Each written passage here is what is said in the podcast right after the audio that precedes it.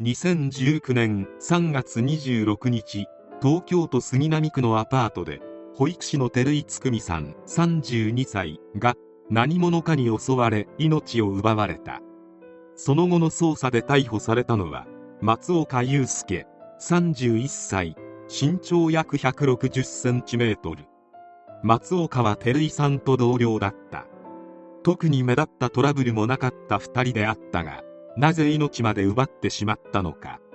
後に判明するが松岡の一方的な照井さんへの行為が元凶であることが分かった。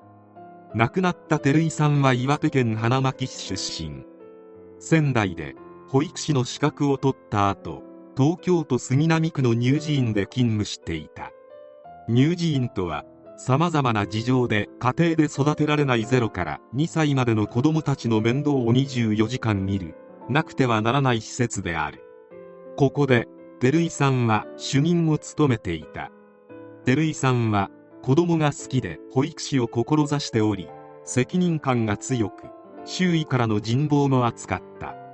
結婚の予定もあったとのこと。一方松岡祐介は神奈川県横須賀市出身。短大を出て保育士の資格を取った。学生時代の松岡を知る人物は子供好きでひょうきん。事件を起こすような人とは思えない。といった好印象な評判がある一方で住んでいたアパートの隣人によればうるさくて眠れないとドアをどんどんとしつこく叩いてきたり部屋がとんでもなく汚かったといった証言もあった。そして松岡は2013年4月から照井さんが勤める乳児院で働き始めた。最初はただの同僚であったが松岡は徐々に照井さんを好きになっていった。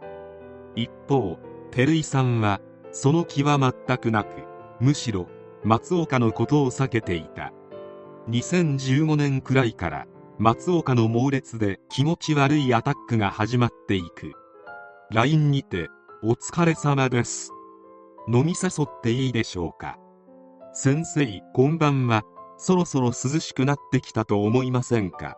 つまり飲みに行きましょう。お疲れ様っす。明日飲み行くテンションになってくださってますか？お疲れ様です。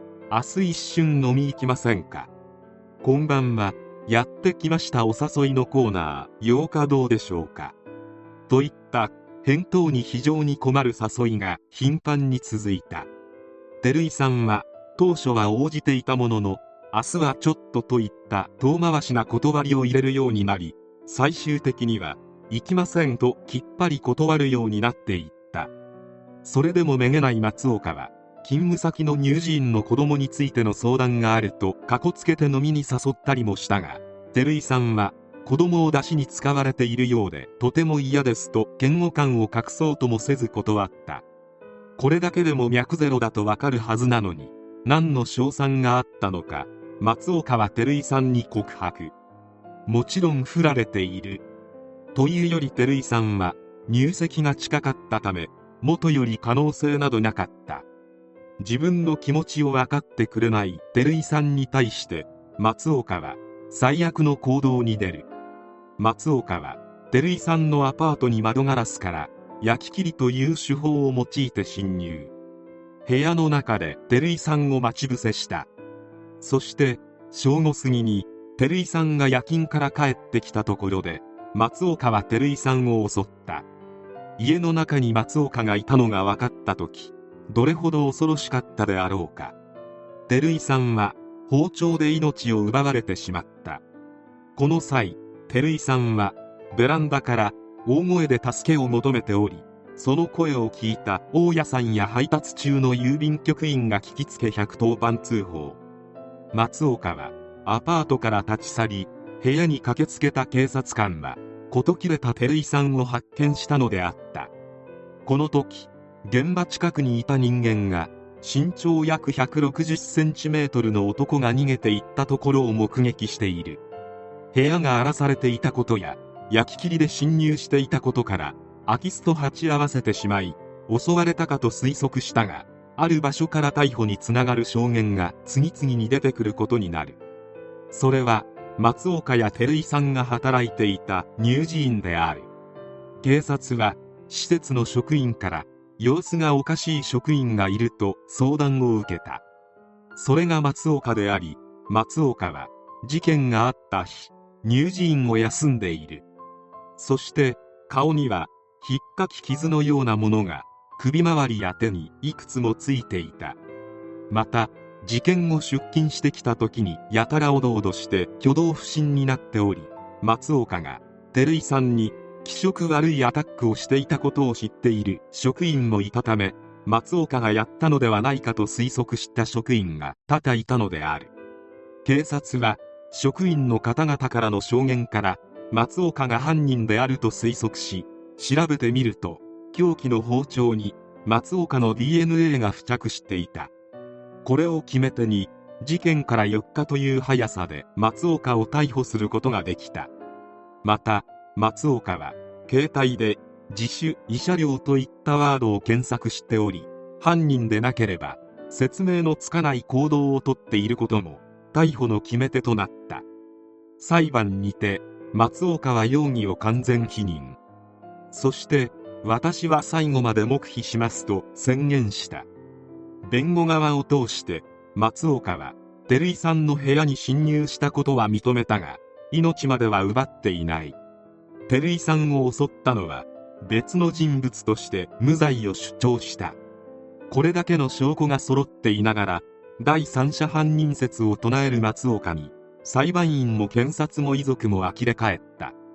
そのハートの強さには感服したがこんなとんでも理論が通るはずもなく裁判長は被害者への感情を一方的に募らせた挙句に自宅に侵入するという常軌を逸した行動に出て身勝手極まりない上謝罪の言葉を全く口にしていないとして松岡に懲役20年を下した。松岡は宣言通り最後まで何も語ることはなかった。